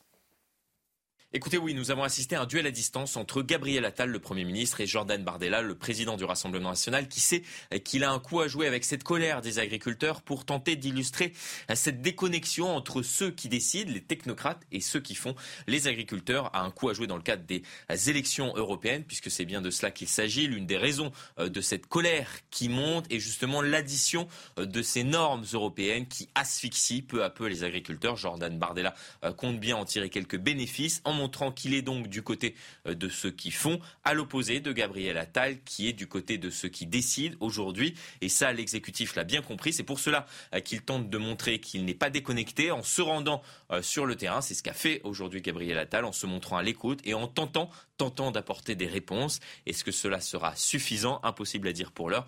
Mais en tout cas, vous l'avez compris, la bataille des européennes a d'ores et déjà débuté. Alors de la politique autour de, cette grogne, on pourra y revenir, mais avant, euh, je souhaitais que nous entendions Bruno Ferret. Bruno Ferret, c'est l'agriculteur qui a échangé avec Gabriel Attal cet après-midi. Et vous allez le voir, il a posé un constat très pessimiste avec un ton euh, très lourd, très sombre finalement, euh, qui, montre bien, qui révèle bien aujourd'hui l'inquiétude, la colère de ces agriculteurs. Regardez. Nous avons de nombreuses exploitations qui s'arrêtent sur notre commune et sur les communes de la COPAMO, de la communauté de communes. Pour cause de retraite, mais aussi pour des, c'est aussi des personnes de 30-40 ans qu'on voit arrêter, qui abandonnent. En face, nous n'avons que très peu d'installations. Les raisons sont multiples. Un travail dur, exigeant, 70-80 heures par semaine pour arriver à avoir un salaire. Des aléas climatiques de plus en plus nombreux. Il y a aussi le problème des cotisations MSA très élevées qui ne garantissent pas nos agriculteurs qui sont obligés de prendre des assurances complémentaires pour se couvrir en cas d'accident. Comme je vous le disais, des fortes cotisations, jusqu'à 15 000 euros par an pour une retraite indécente d'à peine plus de 1 000 euros à la fin. En ce 20 janvier 2024, 100% des importations qui arrivent en France, donc des importations, enfin des fruits et légumes importés en France, excusez-moi, ne sont pas aux normes françaises et sont donc de la concurrence déloyale. Je finirai en vous disant qu'à force de laver plus blanc que blanc, ça devient transparent. La fin du monde agricole est proche si vous ne réagissez pas. Jean-Philippe Dugouin Clément, la fin du monde agricole est proche. Les mots forts de Bruno Ferret, cet agriculteur. Euh, aujourd'hui, l'agriculteur, c'est un pilier de notre pays depuis euh, tout temps, est en passe de disparaître. C'est ce qu'il affirme. Est-ce que, euh, au-delà de la politique politicienne, des, enjeux pour les uns et pour les autres, on y reviendra, il y a effectivement les élections européennes, est-ce que nous, nous sommes face aujourd'hui à un véritable enjeu de civilisation? Oui, parce que l'agriculture, c'est dans les zones rurales, euh, c'était euh, quelque chose d'important, c'était quelque chose de fort. Et les agriculteurs, depuis maintenant euh, déjà plusieurs décennies, voient leur cadre de travail se dégrader, voient leur statut se dégrader, ont été victimes. Ça s'est un peu calmé, mais il y a 4-5 ans d'un agribashing absolument fou. et euh, on est sur des professions qui sont en très grande souffrance. Il y a un niveau de tentative de suicide, de suicide malheureusement réussi qu'on ne trouve pas dans d'autres professions. Il y a une dégradation des recettes, des revenus sur des métiers qui sont extrêmement durs. Euh, l'agriculteur le disait, mais euh, c'est pas un métier à 35 heures. C'est un métier qui surimplique les gens et il y a une dégradation continue. Il y a un véritable problème de transmission. Aujourd'hui, on a souvent tendance à dire que la ville avance et qu'on perd des terres agricoles parce que la ville grandit. La principale cause de déprise agricole, c'est des activités qui ne sont pas reprises mmh. avant l'extension urbaine, avant l'extension de la ville. En Ile-de-France, c'est quasiment la moitié des agriculteurs qui sont en retraite dans les dix prochaines années, avec toute la question de la transmission et de la reprise des exploitations qui est de plus en plus dure et de moins en moins évidente aujourd'hui. Et face à ça, on a une profession qui a euh, le sentiment, pour plein de raisons, pour plein de choses différentes, de ne pas être entendue, qu'il y a des effets d'annonce régulièrement, mais qui ne sont pas suivis. Il y avait eu, euh, Madame Borne avait fait toute une série d'annonces par rapport aux questions des méthodes phyto. Euh, rien n'a été sorti concrètement depuis lors. Le Green Deal qui est en phase de discussion aujourd'hui, c'est 15% de réduction de la production intra-Union européenne. Donc ça veut dire demander à des agriculteurs de produire moins avec dans le même temps des exportations qui viennent de manière toujours plus nombreuse et qui pour le coup ne répondent à aucune des normes environnementales que nous imposons à nos agriculteurs. C'est aussi quelque chose de très français, c'est la surtransposition. Mmh. Parce que très souvent on accuse l'Union européenne, la réalité c'est que la France est le pays champion euh, d'Europe de la surtransposition et où on surnorme par rapport aux normes européennes. C'est-à-dire que nos agriculteurs français se retrouvent, c'était le cas sur les néonicotinoïdes, sur lesquels il y a eu heureusement un certain nombre euh, d'amendements qui ont pu être faits, mais ont transposé de manière beaucoup plus euh, rigide que ne le faisaient les Belges ou les Allemands, par exemple. Donc c'est tout ce facteur d'éléments qui fait qu'on est, sur qu'on est face à une profession qui est en très grande souffrance. Au mois de novembre, personne n'en a parlé. Il y a une grande opération, euh, euh, on, on, marche sur la tête. C'était les panneaux de ville qui étaient inversés par les agriculteurs et personne ne le relayait, effectivement. Et, personne n'en a parlé, mais ça fait trois mois que ça monte. Mais la réalité, c'est que ça fait des années. Mais alors justement, euh, Lucas Jakubovic, cela fait trois mois que ça monte. Euh, on l'entendait, quand on, on, nous interrogeons des agriculteurs, il y a une multitude de revendications. On voit bien que ça craque de partout. Chacun euh, eh bien, met en avant une revendication finalement qui l'affecte plus qu'un autre, mais il y en a énormément, certaines plus techniques que d'autres. Euh, en tout cas, aujourd'hui, le gouvernement était au chevet des agriculteurs, mais n'est-il pas trop tard finalement? Est-ce que le gouvernement ne va pas sécher face à ces multitudes de revendications? Il est encore trop tôt pour le dire. En tout cas, ce qui est certain, c'est qu'un gouvernement qui a le monde agricole à dos, il est, et je pèse mes mots, en péril. En fait, les agriculteurs, dans une démocratie, ont un rôle extrêmement important. Alors, ils ont un poids électoral qui est assez faible. Il y a à peu près 1,5% de la population active qui est dans l'agriculture. Mais si on prend les conjoints, les gens qui travaillent avec des agriculteurs, les commerces de bouche, etc., ça fait à peu près 20% euh, du corps électoral, ce qui est énorme. Donc pour un gouvernement, c'est très important d'avoir, pas forcément le soutien, mais au moins la neutralité des agriculteurs. J'ajouterais que les agriculteurs sont aussi une profession qui est extrêmement appréciée dans l'opinion public. Chaque année, à l'occasion du Salon de l'agriculture, euh, je crois que c'est l'IFOP qui sort un baromètre sur la popularité des agriculteurs. C'est pour West France, je crois. Chaque année, il y a à peu près 80% des Français qui ont une bonne opinion d'eux. J'ajouterais aussi que la majorité euh, des Français descendent d'agriculteurs, que les Français qui sont euh, d'origine immigrée sont aussi, pour la plupart, descendants d'agriculteurs. Et donc, quand on entend, par exemple, qu'il y a 600 suicides d'agriculteurs chaque année, donc pratiquement deux par jour, effectivement, c'est quelque chose qui euh, touche énormément la population. Et effectivement, pour un pouvoir politique, il faut mm. absolument avoir le soutien des agriculteurs. Je vous propose euh, d'écouter l'un de Bertrand Loup, euh, puisqu'il nous a part de sa colère et il le disait très clairement. Hein, ils, sont actuellement donc dans le sud de, Toulouse, hein, sur la 64, et il le disait clairement nous sommes prêts à mm. monter à Paris. Écoutez-le.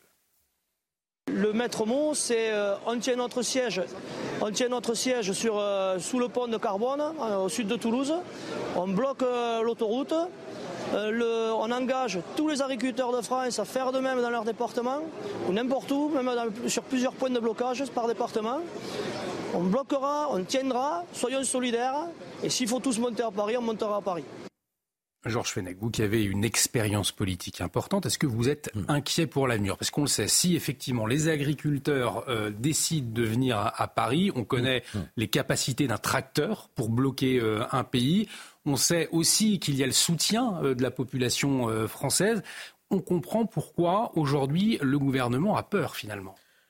Oui, et il ne doit pas attendre, je dirais, au-delà d'un certain temps, parce que on sait ce qui se passe. On Et pas trop tard. On l'a vécu avec les Gilets jaunes. Voilà, c'est Il y a eu des erreurs de timing, comme on dit, et les décisions étaient prises un poil trop tard. Et là, c'est pas trop tard. On est encore dans le, le bon timing. C'est pas trop tard. Mais hmm. est-ce que l'agriculture est en danger, en voie de disparition? Regardez les chiffres. Il y a eu sur ces dix dernières années, sept, dix dernières décades, il y a eu 100 000 exploitations qui ont fermé. Ça veut dire 20% Il y a en France aujourd'hui, d'après les chiffres qu'on nous donne, 27 exploitations familiales qui ferment tous les jours. Donc on voit bien qu'il y a effectivement un risque de, disparition de notre agriculture telle que nous la connaissons. Si le gouvernement ne prend pas des mesures euh, sur lesquelles il a un levier immédiat, sans attendre Bruxelles, sans attendre la par exemple, sur le coût de l'énergie ou sur le coût de la taxe, qui pourrait peut-être désamorcer un peu hmm. euh, la, grogne, cette grogne risque de se transformer en révolte. Et quand hmm. les tracteurs montent à Paris, on sait ce que ça peut donner. Hein. Oui, et d'ailleurs, quand on regarde hmm. l'histoire, la plupart des grandes révolutions de l'histoire de France sont parties de l'agriculture. On peut parler des jacqueries au Moyen Âge, mais on peut aussi parler de la Révolution française. En, en réalité, la Révolution française, elle a commencé avec la convocation des États généraux, suite à la disette, suite à la baisse de production, suite au mal-être euh, des, éleveurs, des cultivateurs, des pêcheurs. Donc euh, oui, oui euh, quand les agriculteurs sont en colère, un pays en situation pré-révolutionnaire. Et ils sont en colère à Felsteinville, en France, mais pas seulement, également aux Pays-Bas, en Allemagne, encore une manifestation monstre en Pologne aussi. Et il y a un point commun, puisque les revendications ne sont pas toutes les mêmes, mais il y a un point commun, c'est Bruxelles c'est l'Europe. Est-ce qu'il est l'âne du problème, selon vous, concernant l'agriculture? Bah, Ça a été très bien dit. S'agissant des Français, c'est qu'il y, a par ailleurs euh, une euh, sur euh, on surnorme, une surnorme, une transcription des normes européennes aggravée par par par les, parlementaires français. mais c'est vrai que Bruxelles concentre un certain nombre de, problèmes. L'enfer normatif, il est d'abord élaboré à, à Bruxelles. S'ajoute à cela euh, un certain nombre de marchés contractés avec d'autres pays ou d'autres marchés plus importants que, ceux de l'Europe qui ne font qu'aggraver euh, aujourd'hui la, crise que vivent les, agriculteurs. Euh, on s'est concentré ces, derniers jours sur les, importations de volailles venant d'Ukraine.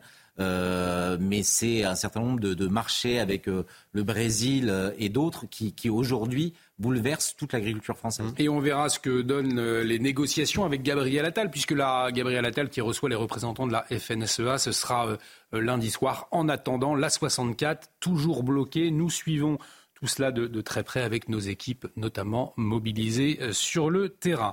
je vous propose à présent de parler éducation. Alors, plus précisément, de revenir sur cette polémique. Polémique qui trouve son origine dans des propos de la nouvelle ministre de l'Éducation nationale, Amélie Oudéa-Castera, sur la euh, scolarisation de ses enfants à Stanislas. Stanislas, vous le savez, l'établissement euh, scolaire d'excellence à Paris.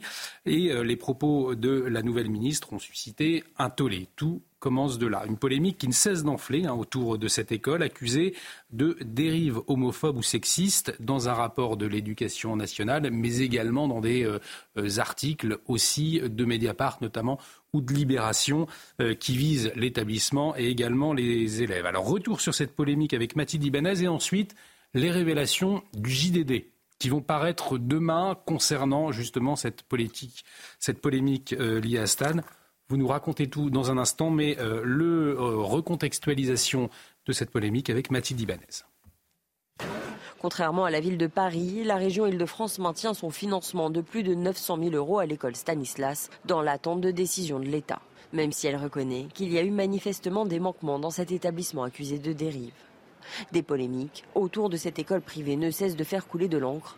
Pour ce parent d'élève, c'est l'indignation. Je n'ai jamais été euh, témoin euh, d'homophobie ou de remarques homophobes de la part des dirigeants de Stanislas, du corps professoral. La très élitiste école privée catholique est accusée de dérives homophobes ou encore sexistes, des propos qui, selon les étudiants, n'ont jamais eu lieu. Toujours eu des, gens euh, homosexuels et tout, et ça n'impose aucun problème à personne. Les profs, euh, les préfets euh, n'ont jamais fait de réflexion. Moi, je pense plutôt ceux qui font la réflexion, c'est les parents d'élèves. Ça fait déjà quelques années qu'il y a des, des plaintes sur ça à Stan, et je pense qu'ils s'attendaient à un moment à euh, cette, euh, ces diffamations. Euh. Il y a de la religion, mais il n'y a absolument pas de politique. Toutes les opinions sont, acceptées. Et donc les accusations de, ces médias ou de ces articles de journaux sont, enfin, sont, pour moi, en tout cas, au vu de mon expérience, sont infondées. Le directeur de l'école Stanislas, Frédéric Gauthier, a affirmé que les inspecteurs ne confirment pas l'effet d'homophobie, de sexisme et d'autoritarisme. Mediapart, Libération, euh, quelques médias qui ont tiré donc à boulet rouge sur l'établissement. On va en parler avec vous, Raphaël Steinville. On va aussi s'interroger, savoir qu'est-ce que ça dit, qu'est-ce que ça révèle finalement cette volonté de s'attaquer euh, à cet établissement euh, privé catholique. Mais avant, Georges Fenech, c'est vrai que la direction de Stan reconnaît effectivement qu'il y a eu des problèmes, notamment avec un catéchiste bénévole qui a été en mai dernier renvoyé après des propos jugé homophobe. Le directeur des prépas qui s'est exprimé euh, dans les médias il y a quelques jours, euh, il dit effectivement, euh, comme tout établissement, nous devons apporter des améliorations, mais il souligne lui aussi que le rapport en question retient qu'il n'y a pas d'atmosphère homophobe ou sexiste. Une enquête judiciaire est d'ailleurs ouverte. Donc il va falloir maintenant tout simplement attendre les résultats de cette enquête judiciaire. J'ignorais qu'il y avait une enquête judiciaire. Qui a été ouverte. L'enquête judiciaire, elle est, en fait, c'est là où il y a quand même Pardon, je vais reprendre la main. Parce Alors reprenez la main, parce qu'elle a été annoncée euh, hier, l'enquête judiciaire. c'est là où, il, y a, une lecture biaisée de l'actualité. Cette enquête judiciaire, elle est ouverte depuis euh, l'automne. Euh, elle fait suite au rapport de l'inspection générale. Elle fait suite au fait que à Stade, on ait écarté un enseignant, enfin plutôt un bénévole extérieur à l'établissement qui venait donner des cours de catéchèse et qui a tenu des propos de, homophobes. Euh, suite euh, à son, au fait qu'il était écarté et que, ce soit mentionné dans le rapport, l'inspectrice générale a fait un signalement au procureur et depuis, une enquête a été ouverte, mais c'est pas elle, le fait que Elle n'a pas été ouverte hier, mais ça a été révélé hier. En tout cas, que l'enquête avait été ouverte. Mais c'est le système. Euh, pour, Alors c'est très intéressant. Effectivement, une manière de reconstruire finalement le récit médiatique autour de, de, cet établissement. Puisqu'on l'a vu, Mediapart ultra à charge, Libé ultra à charge. Derrière, la mairie de Péry, d'ailleurs, suit. Euh, racontez-nous. Mais non, mais en fait, c'est là où, euh, où dans, le récit euh, tel qu'il faut l'écrire, en fait, l'affaire de la ministre de, de l'Éducation nationale, c'est presque un épiphénomène. Depuis des mois, Mediapart, et ça a commencé d'abord, pour, pour être précis, par un article de l'Express en mai 2022, en juin 2022, puis un deuxième papier de Mediapart s'acharne sur cette euh, institution euh, parisienne. Ça fait plouf à l'époque d'ailleurs. À, à, moitié, c'est-à-dire que ça commence à prendre, mais euh, Mediapart s'indigne que Papendiaï, à l'époque, ministre de l'Éducation nationale, ne, n'ouvre pas une enquête. S'en suivent une succession d'articles jusqu'à ce que le ministre de l'Éducation nationale décide de solliciter ses services et l'inspection générale pour ouvrir une enquête qui dure pendant plusieurs mois où pendant plusieurs mois, quatre enquêteurs vont auditionner 106 personnes. Euh, et euh, s'intéresser de près, de loin euh, au fonctionnement de Stan, à ce qui a pu être fait de litigieux. C'est assez inédit d'ailleurs. Alors, en fait, c'est souvent rarement médiatisé comme ça mm. l'a été euh, dans le cadre de, Stanislas. Euh, cette inspection générale, ces inspecteurs, ils ont aussi sollicité des témoignages anonymes garantissant l'anonymat des élèves, des anciens élèves, des professeurs qui auraient voulu s'exprimer sur les euh, dizaines de milliers de personnes qui sont passées à Stan ces dernières années. Ils n'ont obtenu que 17 témoignages et 4 contributions écrites. Donc, il faut déjà relativiser. C'est-à-dire qu'il y a des gens qui ont évoqué euh, des, faits euh, homophobes, mais généralement euh, de manière très très mineure. Jamais la direction n'a été visée par ces, propos, ce sexisme dont, les accusait pourtant Mediapart. Et là où c'est extrêmement intéressant, c'est que Mediapart, finalement, avec la, fuite de ce rapport, vient réécrire l'histoire à son avantage, alors que le rapport de l'inspection générale Là, finalement, la direction de, Stanislas, des soupçons d'homophobie, de, sexisme, d'autoritarisme, euh, Mediapart euh, voit dans ce rapport un rapport accablant. C'est pas du tout. Bien sûr qu'il y, a des faits, il y a des, il y a des recommandations qui sont faites à l'établissement pour corriger euh, des choses qui, qui, qui devraient l'être qui parfois n'ont rien à voir d'ailleurs avec euh, les accusations, initiales, mais euh, on est très loin de la vérité telle que Mediapart expose. Et là où le JDD euh, arrive avec une enquête qui, je pense, fera beaucoup de bruit, c'est que depuis que ce rapport a été publié par Mediapart, il se trouve que, on va dire que le service public joue les blanchisseuses des informations erronées ou frelatées de Mediapart et une, série de, reportages ont, été faits, toujours exclusivement à charge. Ils sollicitent des témoignages d'anciens élèves de Stan, des élèves de Stan, et ils ne prennent exclusivement que ceux qui vont épouser, corroborer absolument les dires de Stanislas. Et on a eu un certain nombre de témoignages écrits, sourcés. Et donc là, ça pose une question vraiment déontologique. Moi, j'espère que la ministre de la Culture va se saisir de, cette affaire, qu'elle va euh, interpeller l'ARCOM comme euh, son sa prédécessrice l'avait fait euh, pour d'autres chaînes. Et ça fait écho finalement, Georges Fenech, aux, propos, souvenez-vous, de Delphine Ernotte qui définissait son rôle. Son rôle n'était pas de, montrer la réalité, mais plutôt de montrer la réalité telle que nous la voulons. C'était ça, me semble-t-il. C'était ça les, termes. Et ça fait écho finalement euh, à ce cap qui, euh, semble-t-il, avait été donné à la direction de France Télévisions et ça interpelle. Ce, récit à charge. Ça interpelle parce que c'est le service public qui devrait observer une neutralité et non pas vouloir imposer une vision, quelle qu'elle soit d'ailleurs, hein, qu'elle soit de gauche, de droite, peu importe. Le service public, c'est le service de tous les Français. C'est leur argent, c'est leurs, impôts. Mais dans, cette affaire, moi, j'en suis toujours resté, me semble-t-il, à un cas isolé, effectivement, un cas isolé qui a été, euh, qui a fait l'objet d'un licenciement immédiat. D'ailleurs, on parlait de thérapie il a été écarté, il a été écarté, il était bénévole. Il a été écarté. Donc, euh, encore une fois, j'attends aussi de voir quels sont les actes d'accusation. Parce qu'on lance comme ça des anathèmes sur un établissement d'excellence il y a pu y avoir un problème, il a été pris en compte, il y a eu un rapport, on a remédié à ces difficultés.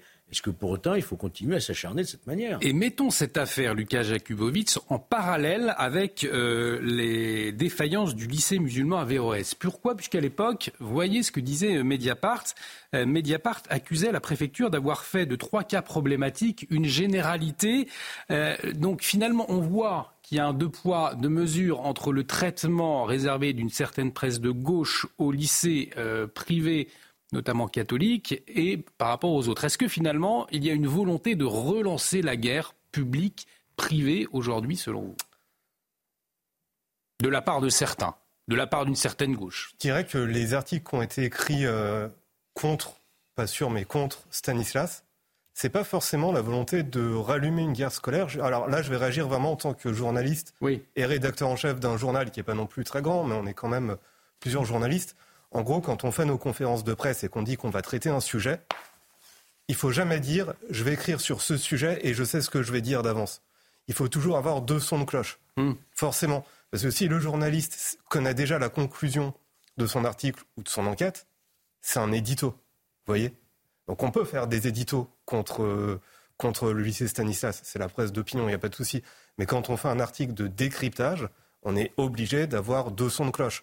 Et là, en l'occurrence, je suis très surpris de savoir que, là je l'apprends ce soir, que des élèves euh, de Stanislas ont voulu témoigner pour dire que ce qui était dit dans, Mediapart, c'est ça, n'était pas forcément la réalité et qu'on leur a pas laissé euh, de droit de réponse. Alors moi, très, concrètement, je me suis entretenu avec un, un, élève, puisque j'ai essayé de comprendre également, qui m'a dit oui, effectivement, il y avait beaucoup de caméras, beaucoup de journalistes euh, ces derniers jours donc devant le lycée. on a pu s'exprimer on ne nous a jamais entendus. C'est un petit peu ce que vous, euh, ce que vous révélez aussi. Oui, je pense qu'un certain nombre d'élèves et d'anciens élèves de Stanislas ont eu l'impression d'être totalement invisibilisés pendant cette période.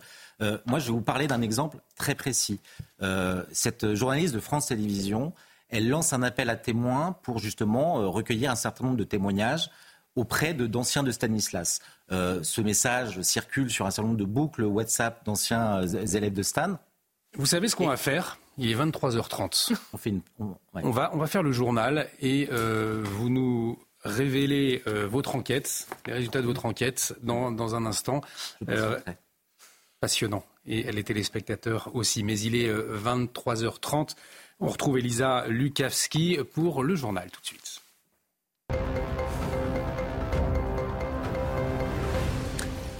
Et nous en parlions, Elisa, les agriculteurs sont donc à bout. Ils continuent de bloquer l'autoroute A64 hein, près de Toulouse et ce depuis euh, jeudi. Ils ont installé un campement de fortune hein, au niveau de, la ville et du pont de, de Carbone. La mobilisation agricole en Occitanie et plus largement dans tout le pays qui vise à obtenir une aide massive et immédiate de l'État pour un secteur qui est en crise. Les explications de notre envoyé spécial sur place, Jean-Luc Thomas de la nuit, euh, les agriculteurs se succèdent sur le point de blocage tout proche euh, de Toulouse sur l'A64. Ce point est devenu un symbole de l'agriculture en détresse et en fait les agriculteurs présents attendaient beaucoup de la réunion qui s'est déroulée ce samedi après-midi à Toulouse en préfecture et malheureusement nous ont-ils dit eh bien rien n'a abouti. Il y a eu très peu d'avancées et évidemment, quand euh, hier soir, eh bien, Jérôme Bail, le leader un petit peu de cette fronde agricole, a dit à l'ensemble des agriculteurs qui étaient là que c'était un échec, en tout cas pour le moment, même si le, dialogue a été euh, constructif.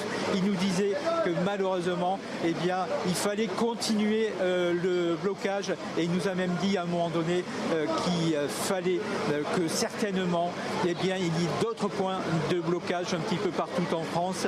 Je vous propose d'écouter Jérôme Bail. Ça a été très constructif, dans une ambiance assez courtoise, honnête. Bien sûr, on n'a pas toujours été d'accord, mais euh, on a mis un plan de route en marche. Maintenant, à l'État, l'État avait besoin sûrement de conseils techniques, des gens du métier, comme je le dis. L'agriculture, c'est le seul métier qui s'apprend sur le terrain.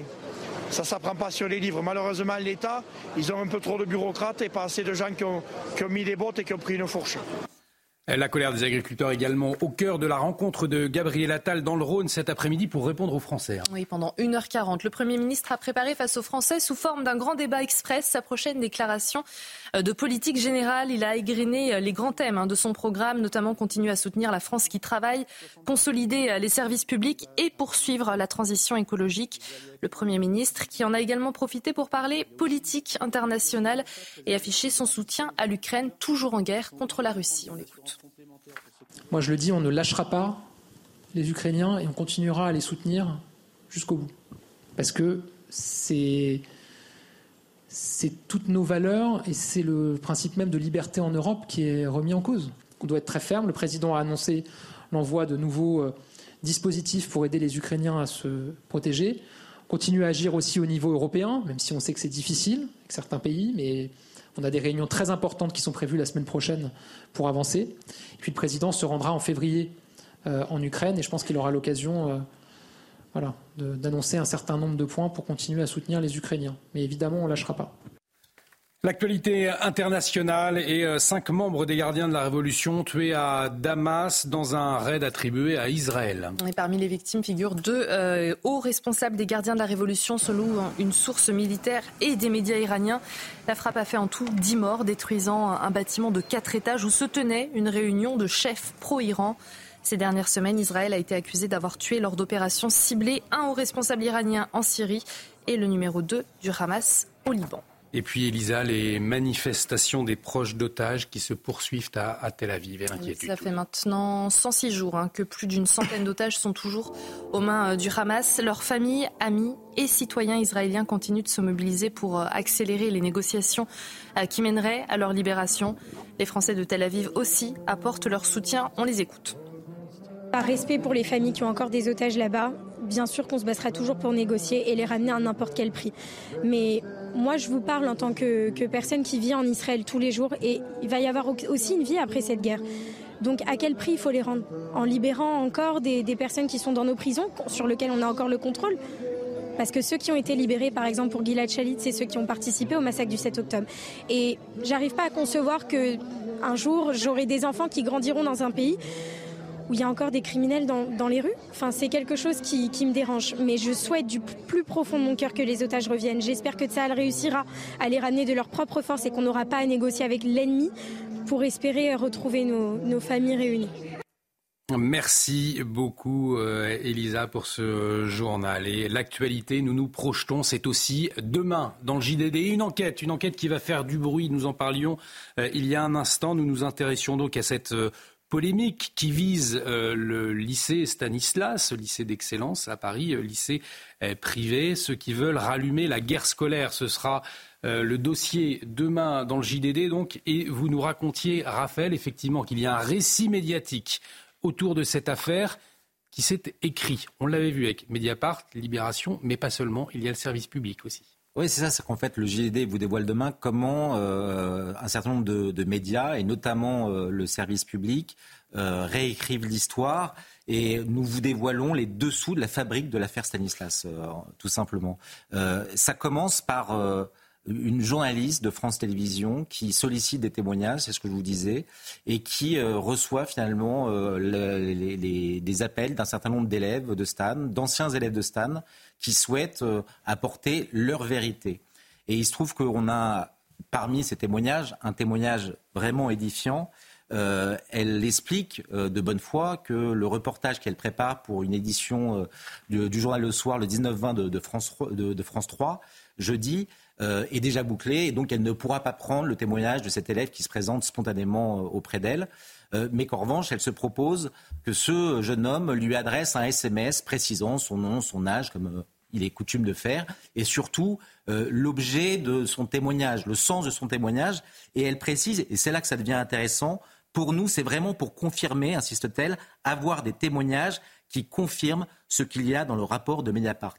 En fait, l'unique obsession de cette journaliste et d'autres médias dans la période, c'est de pouvoir confirmer avec des témoignages qui ne vont que dans un sens, sans aucune nuance, euh, ce qui euh, est établi, soi-disant, dans le rapport de Mediapart. C'est ce que je vous disais auparavant. Le rapport de l'inspection générale euh, publié par Mediapart ne révèle et ne dit absolument pas ce que Mediapart lui fait dire. et c'est là où on voit qu'il y, a des biais, il y a une construction d'une vérité alternative qui vise à accabler le, le, collège Stanislas, mais qui ne correspond pas à la réalité. Et c'est ce contre-récit que nous avons essayé de construire euh, euh, pied à pied pour euh, offrir une autre vérité. Un contre-récit, une enquête que découvrira d'ailleurs le directeur de Stanislas qui sera demain sur CNews à 9h dans l'heure des Pro 1, Jean-Philippe Dugois-Clément. Comment est-ce que vous comprenez, comment est-ce que vous lisez, cet acharnement médiatique, les révélations ce soir de Raphaël Steinville? Écoutez, moi déjà, je me réjouis que la région Île-de-France, avec Valérie Pécresse, avec mon collègue vice-président James Chéron, euh, nous maintenions euh, la subvention qui sera proposée le 31 janvier en vote à Stanislas. Je rappelle que la région consacre tous les ans 1,7 milliard euh, à l'éducation, au lycée francilien. Dans ce cadre-là, au titre des forfaits externes, nous subventionnons les lycées sous contrat. Et donc, euh, Stanislas reste en sous contrat, puisque malgré le tribunal médiatique, il n'y a pas eu de décision euh, du ministère, il n'y a pas eu de décision de l'État de retirer le contrat. La région, contrairement à la ville de Paris, qui fait dans l'emballement médiatique total là-dessus, continuera à permettre à cet établissement de fonctionner et d'accueillir des élèves. Parce qu'au fond, c'est ça la question. après, ce à quoi on assiste, c'est véritablement euh, un emballement et un procès médiatique. On a des journaux qui aujourd'hui se substituent à des magistrats. Euh, il y a d'une part euh, une inspection interne au ministère qui est menée. De l'autre, vous le disiez tout à l'heure, il y a une plainte qui est instruite. Très bien, on verra dans six mois, un an, un an et demi, deux ans de quoi il s'agit. Mais là, pour l'instant, qu'est-ce qu'on a?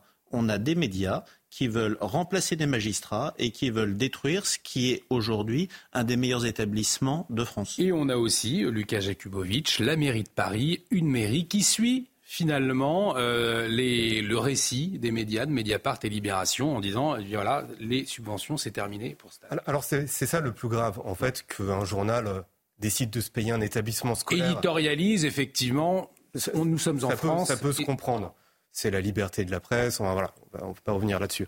Le problème, là, pour la mairie de Paris, c'est qu'elle va enlever de l'argent, elle va supprimer des subventions, alors que la justice n'a pas été rendue. Et donc, ça veut dire que là, ce qui est préoccupant, c'est que le pouvoir politique va agir sous la pression, euh, on va dire, mais même pas de l'opinion publique, parce que je pense que l'opinion publique s'en fiche, mais euh, de deux ou trois journalistes, elle va paniquer, elle va se ranger derrière la vie de journaliste, au lieu de se ranger derrière la justice. Or, dans un état de droit, la justice est au-dessus euh, de la presse. Vous voyez? Effectivement, Georges Fenech, c'est ça aussi qui interpelle euh, vous en tant qu'ancien magistrat. Comment est-ce que vous voyez cette décision de la mairie de Paris qui s'appuie sur un article de Mediapart? Oui, d'abord, moi, je voudrais dire euh, mon étonnement tout de même sur le respect de certaines règles déontologiques de certains organes de presse.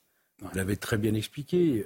il y a l'éditorial, mais quand on fait une enquête, on, met en, évidence les différents points pour avoir une position qui soit une enquête réel et, non teinté d'une volonté de nuire. Moi, je crois que la décision d'hôtel de ville de Paris, elle est, très condamnable. Euh, on, ne préjuge pas comme ça avant la justice, effectivement.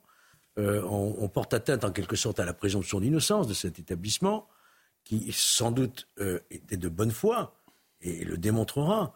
Mais cette décision de priver quand même une subvention, D'ailleurs, je me demande jusqu'à quel point elle ne peut pas être attaquable. Hein. c'est surtout ça, ça c'est un coup politique, mais euh, elle ne peut pas déroger à ce, à ce, qui l'engage contractuellement. Mm. Euh, donc cette décision sera euh, attaquée devant un tribunal administratif et probablement de manière moins médiatique, Anne Hidalgo rentrera dans le rang. Et en tout cas, Raphaël Steinville, vos révélations euh, ce soir sur cette enquête à charge du service public, on le rappelle, ce sont vous, chers téléspectateurs, qui payez le service public. Nous payons tous avec, avec nos impôts. Cette enquête à charge, donc, contre euh, cet établissement Stanislas, eh bien, fait écho à une autre enquête à charge, mais visant cette fois Jordan Bardella. Je ne sais pas si vous avez vu l'enquête donc qui lui a été destinée.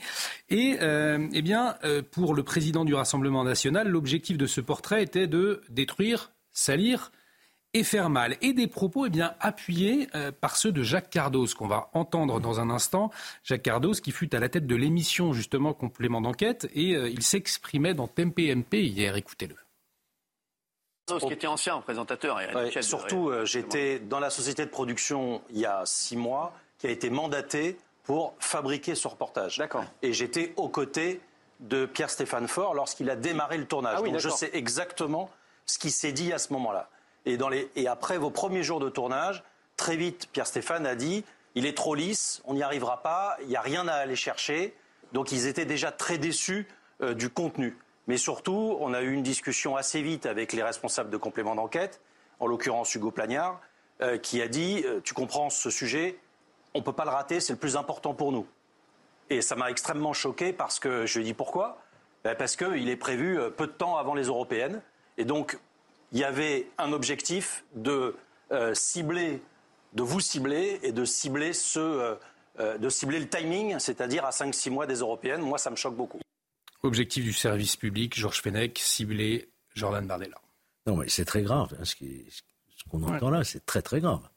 Et ça vient de l'intérieur. M. Cardoz était dans la production, il sait de quoi il parle. Mm. Pas de raison de mettre en doute ce qu'il dit. Ça nécessite, à mon avis, ça mérite en tout cas, la saisine de la nouvelle ministre de la Culture, l'ARCOM. L'ARCOM ne peut pas laisser passer une telle accusation.